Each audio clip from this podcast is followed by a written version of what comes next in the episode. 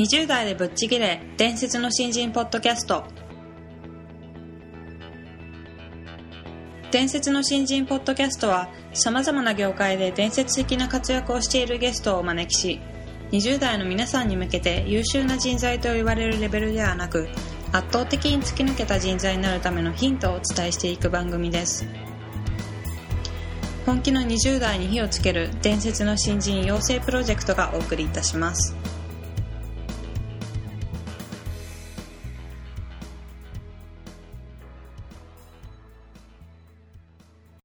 皆さんこんにちは。20代でぶっちぎれ伝説の新人ポッドキャストへようこそ。ナビゲーターの戸谷香奈です。伝説の新人プロジェクト小宮健一です。どうぞよろしくおよろ願いします。しくお願いします。フルネームで言っちゃいました。そうですね、はい。い、つも小宮です。はい。はい。えー本日は、えー小森さんをお迎えした第2回の回になります。うん。で前回はあの、まあ、スタートだだったりチャンスのつかみ方っていうお話を伺ったんですけども、えー今回は当事者意識ということで、うん。小森さん社長もやられてますしおそらくそういうそういったテーマでいろいろお話を伺えるんじゃないかなと思ってまして。そうですね、はい。特にコンサルティングってこうなんとなく人んちのことをやるみたいに思われがちなので、はい。小宮さんとかすごく当事者っていうのをはい。重要視されてますよね、あうん。まあどんなお話が聞けるのかそうですね。楽しみです。はいそれでは小森さん今回もどうぞよろしくお願いします。ます。えっ、と今回はあの当事者意識が違うというテーマで当事者意識。はいお話ししていただきたいなと思うんですけども、あのまあ今小森さんマーサーであの社長さんやられてますけども、あのそういうまあトップの立場から見て、まあ部下ですとかそういう方々の当事者意識うん。のまあなんか必要性っておそらく感じていらっしゃると思うんですけどもちょっとそういったところで思うところ。をやっぱりあれですねその当事者っていうとちょっと硬いんですけどね、はい。そのいつも僕が言うのはあの我がこととして考えることができるかっはいていうふうに言うんですよ、うん。で例えばコンサルティングをしてますと、はい。そのお客さんの会社っていうのは、まあ、自分の会社ではないわけですよね、はいでそこに入っててコンサルティングをするっていう時にやっぱりいいコンサルタントとか伸びるコンサルタントと、はい。そうでもない人の差っていうのははい。ここなんですよ。結局、うん。外から見てああでしょうこうでしょうで、はい。こう論理的に考えて、はい。あのこうですというものだけだと、はい。やっぱり動かないんですね、うん。なぜか。うんお客さんは論理的な世界とともに感情的な世界の両方に住んでいて例えば正しいレコメンデーション。うんだけれども自分が今これを言うと社内的には良くないとか、うん。はい。ね、あの偉いあの人に睨まれるとか、うん。こういう感情の世界って半分あるわけですよ、うん。はい。ただそこがわからないで左脳的なことだけ言うと、はい。やっぱりね刺さらないんですね、うん。あるいは動かないんですね、だからいいコンサルタントっていうのは、まあ、これサービス業全般にそうなんですけどやっぱり向こうから見た時にうん。全体世界がどうなっているか、はい。うん。でうん。感情の世界はこううん。嫌だろうなとか困るだろうなとか、うん。うん。こういうこと本当はしたいんだろうなとか、うん。あれ過去にこういう間違いをしてるからここが気になってるんだろうなってこれ全部その想像力を働かせるんですけどこれ当事者になるってことなんですよ。はい。向こう側の。はい。でそれがやっぱりできる人とできない人とではその後特にどうでしょうね。そのシニア層になってくるにつれてものすごく差が広がる。うん。であの仕事のまあやり方一つとってもはい。あのこれを自分が本当に価値を出してやろうと思ってる人っていうのはやっぱり決められたスコープ。例えばチームワークですから、い。その分担するわけですよ。この部分あなたここはあなたと、うん。はい。で伸び悩む人っていうのはこの範囲をやる。はい。うん、でこの範囲をやりましたと、ううん。ん What's wrong? って話ですよね。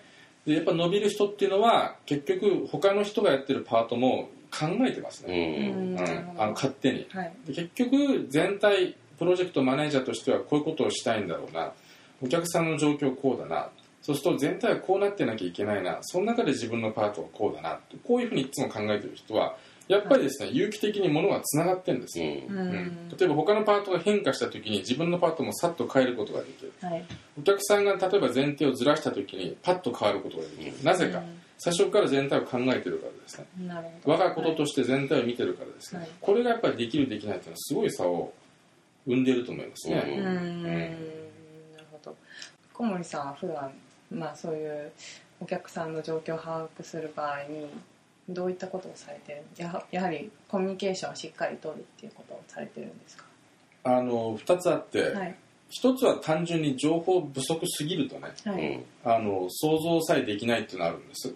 例えば社内の話であればその、えー組織の上位層の人が、まあ、今面面しているいろんな課題とか多少知らないと想像はできまあ、ないし、お客さんであればお客さんの会社のことを知らなすぎるとうん。ダメですよね、はい。うん、それはベーシックなちゃんとした情報は自分で得ましょうっていうのうんはあると思います、はい。ただもう一個は得たところでねそのまさしく当事者になるんじゃなくて当事者意識なんではい。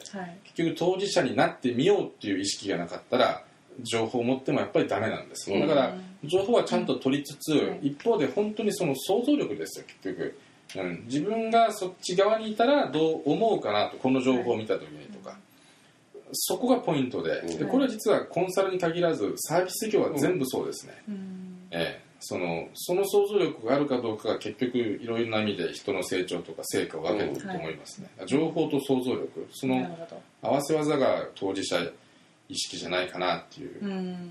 感じがしますけどね、あと今お話伺っててその根本的に気持ちうん。もすごく重要なのかなと思いますよ、そのうん。相手に喜んでもらおうとか。あそれはだから僕らそのケアリングじゃなきゃいけないってずっと言ってるんです、うん。ケアリングでそのやっぱり儲けてやろう騙してやろうじゃなくて、はい。もちろん結果的にはお金はもらいたいけども、うん。やっぱり役に立とうとかね。あの、はい。喜んでほしいなとか、うん。どうしたらありがとうって言ってもらえるかなっていう、うん。でここからこれを目的関数にしてやっていきますとね、自動的に当事者的な発想をせざるを得ないんですよ、ああなるほど、うん。はい。で金をもらうっていうのは自分がその自分の話なんですこれ。はい、うん。で相手が喜ぶとか相手からありがとうが出るっていうのは相手のことなんで、はい。したがって向こうに当事者の意識を持たないとそのその想像ができないんですね、はい。だからやっぱりどっちかというとそのありがとうとか、うん。あの役に立とうを想像していろんなことをやっていくと、はい。実はいろんな意味で好循環に入るうんうん。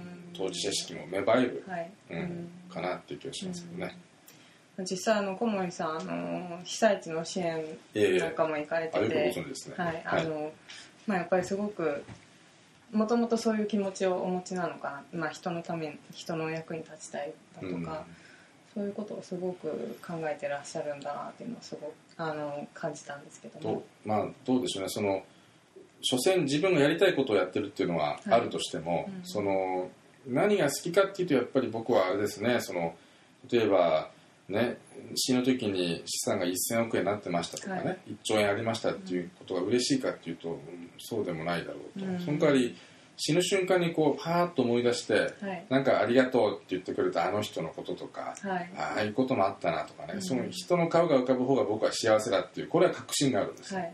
だからやっぱりそのなんかあの役に立ったとかあなたのおかげで何かが変わったとかいうのを言われたい、うん、という欲求が自分のセルフィッシュな部分なんですけどだだから、まあ、コンサルも被災地の支援も一緒ですよね。やっぱりなんかこう役に立ったとか、はい。あありがとうとか助かったとか、うん。こういうふうに言ってもらいたいっていうのがやっぱり自分の欲求としてあって、はい。うん、だからその欲求に沿っていろんなところで活動してるある日はコンサルをしてるある日は被災地にボランティアをしてるとそういうことじゃないかなと。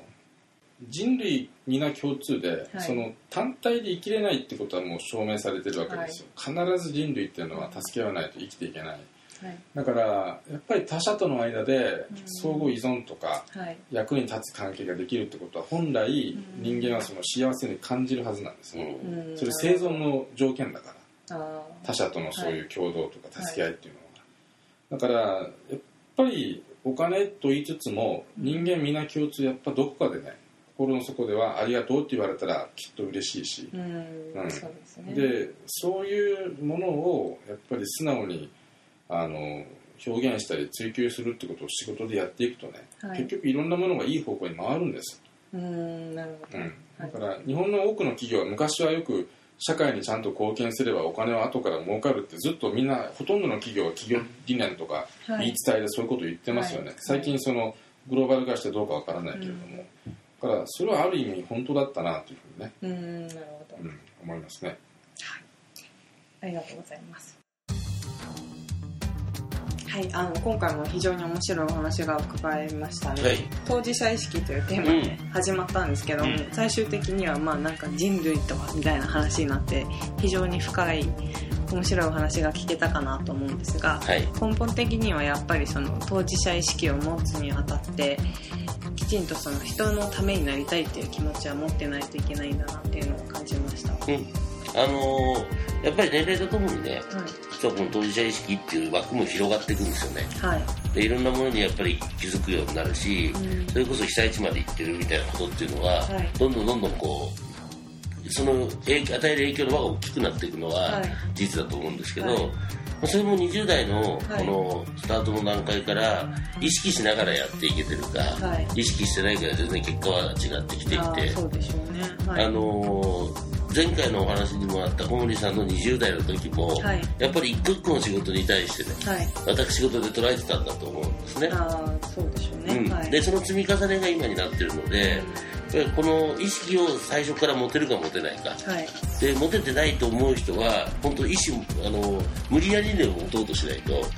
スタートができないのでここは本当に意識してほしいなと思いますよねできるなら若いうちにそういう意識をどんどん持って仕事してた。あの変な話、はい。えそれは別に20代じゃなくても10代でもねはい。意識してやれてる子はやれてるんですよ、うんそうですね。はい。うん。うん。だからやれてないともし感じたりはい。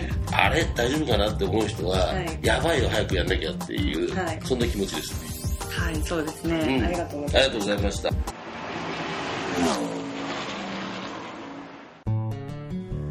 本日のトークはいかがでしたか？伝説の新人ポッドキャストでは次回も本気の20代を応援する刺激的なインタビューをお届けしていきます。楽しみにしていてください。またホームページや Facebook でも様々なヒントを配信中です。ぜひ一度ご覧ください。検索キーワードは伝説の新人です。この番組は伝説の新人養成プロジェクトの提供でお送りしました。